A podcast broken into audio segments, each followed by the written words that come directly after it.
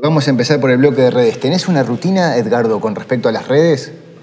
No, no necesariamente. Cada tanto de- dentro de actividad, cuando termino de hacer una, una actividad, eh, bicho un poco y sigo. No hay una rutina, no hay un horario específico. Pero Por ahora, su- an- antes de una actividad, en tu casa, te despertás. Sí, sí, sí, sí.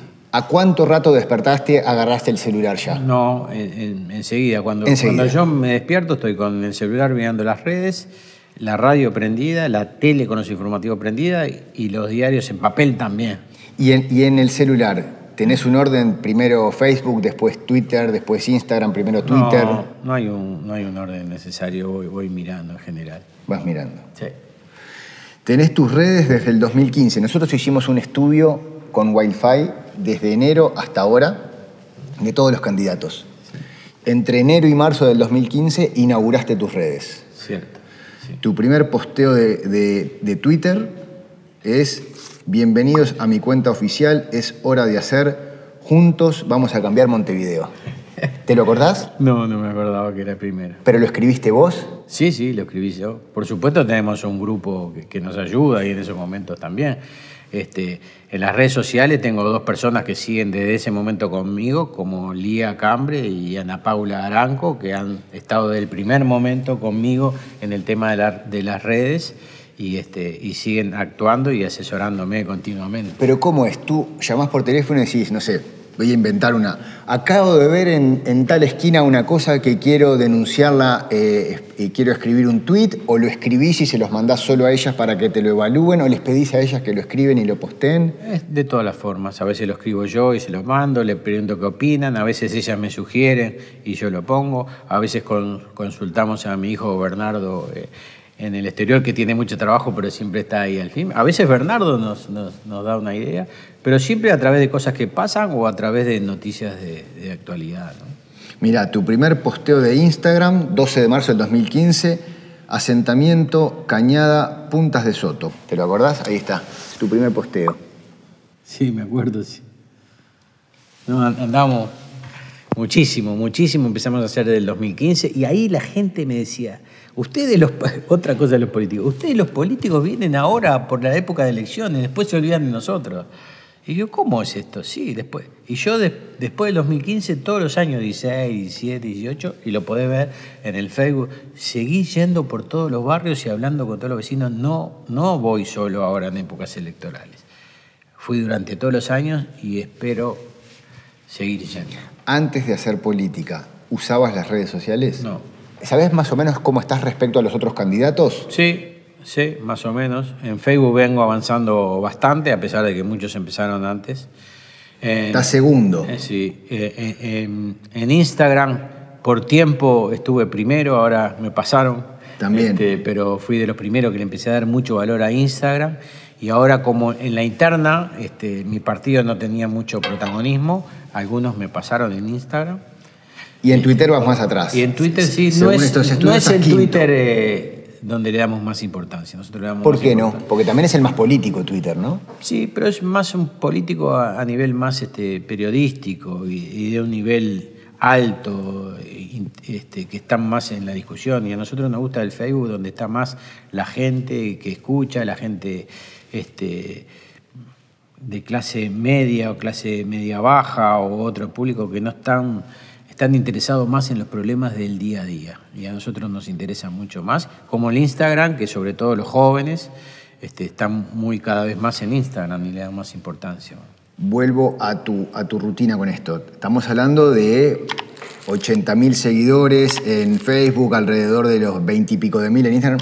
No te da la vida para leer todas las cosas que se publican No, acá. la trato gente- de hacerlo durante, sobre todo donde trato de más de contestar. eh, eh, vos te referís a las contestaciones y eso de Sí, ver a ver, a ver qué están Bueno, comentando. La primera cosa, tengo un equipo, ya Sí. te dije, liderado, que me van resumiendo las cosas más importantes, porque Claro. a veces muchas respuestas, si uno las agrupa, son parte de lo mismo.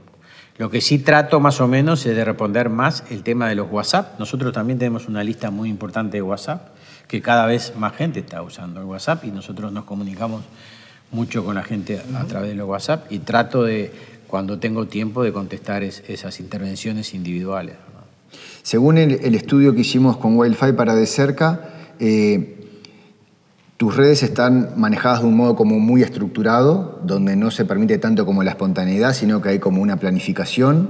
Eh, tratás de no sumarte a la conversación en tiempo real entre políticos. Exacto. Por eso no estoy mucho. Mantenés poca interacción con los usuarios. No sos de estar muy activo, y sobre todo con los políticos, pero te mostrás como una persona que entiende los problemas de la gente y te, como que eso te motiva a accionar. Tu red más fuerte es Facebook y te gusta sobre todo colocar testimonios de gente común. Pero en todas tus redes la tendencia es que los comentarios que se generan de tus publicaciones son en su mayoría negativos. Sí. ¿Sos consciente de eso? Soy consciente, es típico que hay una red de, de usuarios anónimos que usan esa vía para decir las cosas que no pueden decir públicamente, ¿no? Y bueno, eh, eh, es parte de la cosa, pero ninguno de los comentarios negativos hacia mí, por ejemplo, han dicho, le pagan mal a los empleados. Y yo he dicho muchísimas veces que pueden ir a, ver que yo le pago un promedio de un 20% por encima de- de- del, del- del salario. de- Pero vuelvo a cómo te afectan estas cosas. no, ¿No, te afectan? No, no me afectan porque. Te llaman y te dicen, ¿viste el posteo que hicimos? Hay mil comentarios No. que todos te dan palo, vos No, nada. no me afecta porque son anónimos. Si hubiera una persona que dé la cara y diga, como puede ser y debe ser, que no está de acuerdo con un montón de cosas, bueno, ahí lo tomaría en cuenta.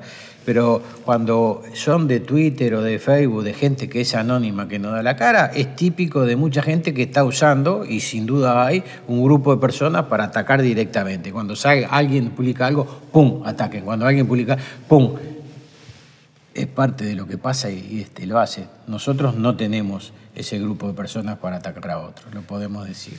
Bueno, igual hubo un cambio que te lo voy a contar ahora. Antes, otra información interesante.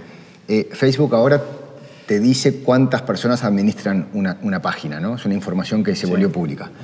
Tu página de Facebook la administran 12 personas y una está en Argentina. Sí, ¿Sabes quién es? sí, sí. ¿Quién es? Lo tengo que decir. Porque es un asesor mío que publica de Argentina, pero es un asesor político que está autorizado. Y, y los otros 11 están todos en Uruguay. Sí, están todos en Uruguay. Este, pero esta persona trabaja, este, trabaja mucho en política y me asesora y este, me gustaría no decirlo. Perfecto. ¿Es esta persona o es una de las uruguayas que te sugirió cambiar el tono? Porque en abril de, de este año, en abril de 2019, todas tus redes cambian el tono. Sí. Deja de ser un tono más combativo, más crítico, y empieza a ser un tono un poco más suavizado. Sí. ¿Cómo fue esa decisión? Es- esa persona que está trabajando sugirió, pero estas decisiones las tomamos entre todos. ¿Y te sentís cómodo en ese tono mucho más? cómodo. Me sentí mucho más cómodo. O sea, yo casi siempre cuando tuve que decir algo en contra de alguien lo hice apoyado en algo que habían agraviado hacia mí. No fue una cosa que me salió naturalmente. Yo hubo una contestación de, de defensa, ¿no? Ahora vos te das cuenta que en cuatro años de redes, porque las arrancás en el 2015, durante cuatro años no te sentías tan cómodo como ahora que sentís que sos más parecido al tono que tenés hoy que al que tuviste para construir. Sí. Lo que pasa que a veces este, en el tema de las redes me pasaba que cuando yo decía algo, la gente se apoyaba más en cuando yo tenía, este, cuando daba una noticia negativa que cuando algo positivo, ¿no? Y eso pasa a veces en las noticias y lo vemos continuamente, ¿no? La gente tiende más a viralizar algo negativo, Negativo. que una propuesta. ¿Y ahí cómo es? Porque vos te planificando equipo y capaz que un error o alguien que te filmó en un momento que te enojaste y se vuelve lo más viral tuyo de las redes. Y cuando uno es público, está en todo derecho. O sea, yo pienso no- normalmente, es como yo te digo, yo vivo día a día, minuto a minuto, como si alguien me estuviera filmando o hablando o haciendo.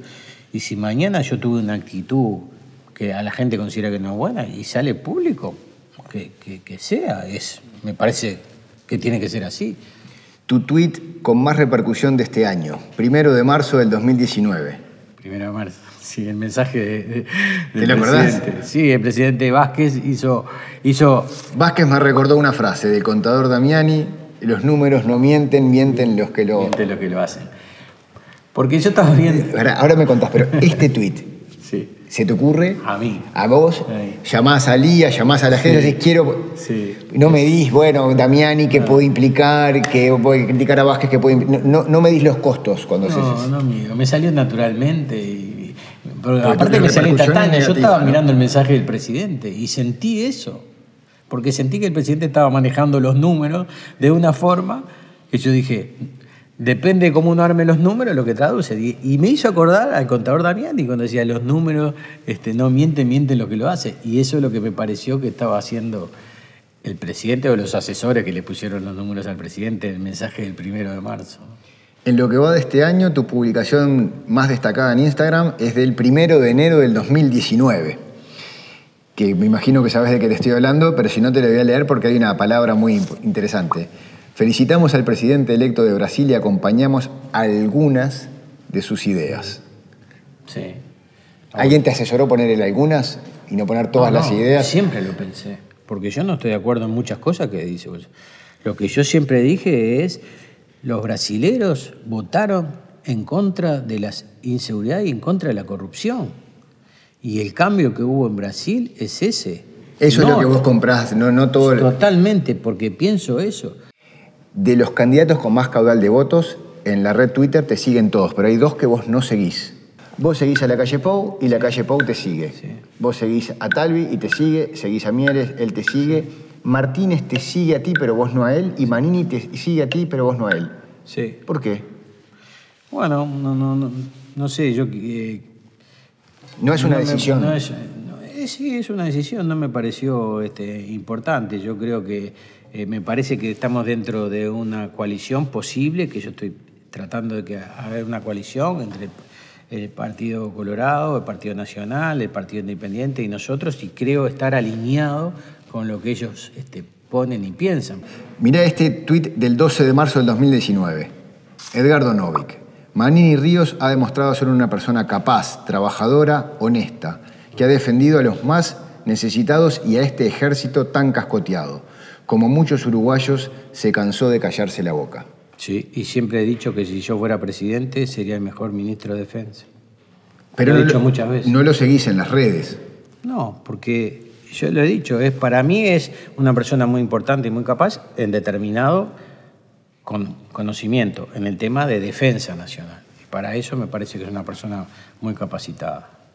El contenido personal. De, todos los candidatos, sos de los que cuida más el tema de la familia. ¿Es una decisión explícita esta? Sí. Hablada con la familia de no poner... tenés muy pocos, mira, te muestro algunos. Que muy pocos, Pero son muy pocos. Sí, sí, muy poquitos. Apenas detalles, momentos especiales de la familia, como estamos ahí de fin de año o haciendo un asado cuando vino mi hijo. ¿Pero, esto es a pesar tuyo o vos querés que sea así? No, todos coincidimos. Todos coinciden. Ellos piensan, o sea, tampoco es, no se esconde ni se está mostrando continuamente. Yo soy un recontra orgulloso y creo que tengo una gran familia, por lo cual la estaría mostrando continuamente. Pero creo que no, es necesario y tengo que hacer las cosas que son a veces. Todo el mundo, este país es muy chico, todo el mundo sabe qué, familia tengo y cómo yo me porto como, como padre y como abuelo, o sea que no tengo que estar mostrando continuamente eso. Hay un mundo que es una burbuja acá en las redes, ¿no?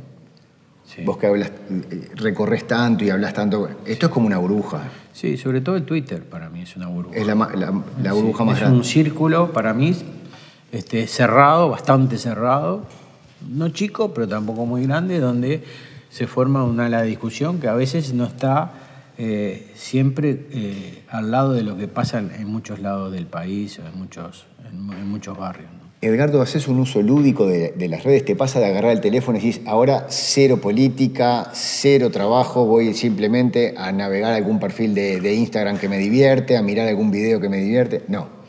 no.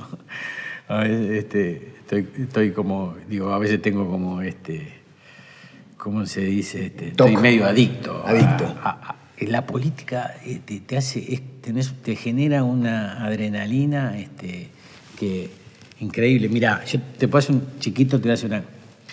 Yo era una persona de trabajar mucho, estar el día a día en mis locales. Eh, en mi mayor empresa, en la empresa deportiva, tengo siete gerencias. Las siete gerencias son siete mujeres. O sea, ahí no cumplo con la cuota, ¿no? Son siete mujeres que se lo han ido logrando este, por capacidad, por confianza, algunas que tienen ya 25 o 30 años trabajando conmigo. Y cada, a veces una vez por mes hago una reunión y este, comentamos a ver cómo va la empresa y eso. Entonces me dicen, la última vez me dijeron, Edgardo, pues ya ni venís, ni venís a hablar con nosotros. este, ni pasás. Entonces le digo, les voy a decir algo mucho peor. ¿Qué? Algo que un hombre nunca le debe decir a una mujer. ¿Qué no vas a decir? Ya ni pienso en ustedes. y es así, le digo, mire, yo que era un hombre trabajador, que estaba de local en local, de trabajo continuamente, pensando que el, el negocio dependía de mí, ahora la política me atrapó y estoy todo el día pensando en política. Y ya hasta me olvido este, de, mis empresas. Por suerte las tengo muy bien este, cuidadas, con mucha gente responsable. Dentro de tu estrategia de campaña de acá a octubre, eh, ¿sentís que las redes es uno de los lugares fuertes donde tenés que atacar o vas a estar más para recorrer de vuelta el país y hacer una cosa más, más presencial? Yo lo que veo en política es todo lo que uno pueda y estar en todos lados. O sea, las redes es importante, la televisión es importante, la radio es importante y el recorrido y el hablar mano a mano con la gente es importante. Uno tiene determinado tiempo, yo estoy el 90% de tiempo de mi vida dedicado a la política y más estos tres meses, y bueno, uno tiene que repartirse entre esas cosas, pero todas las cosas son importantes. Estimado, Facundo, un placer. igualmente.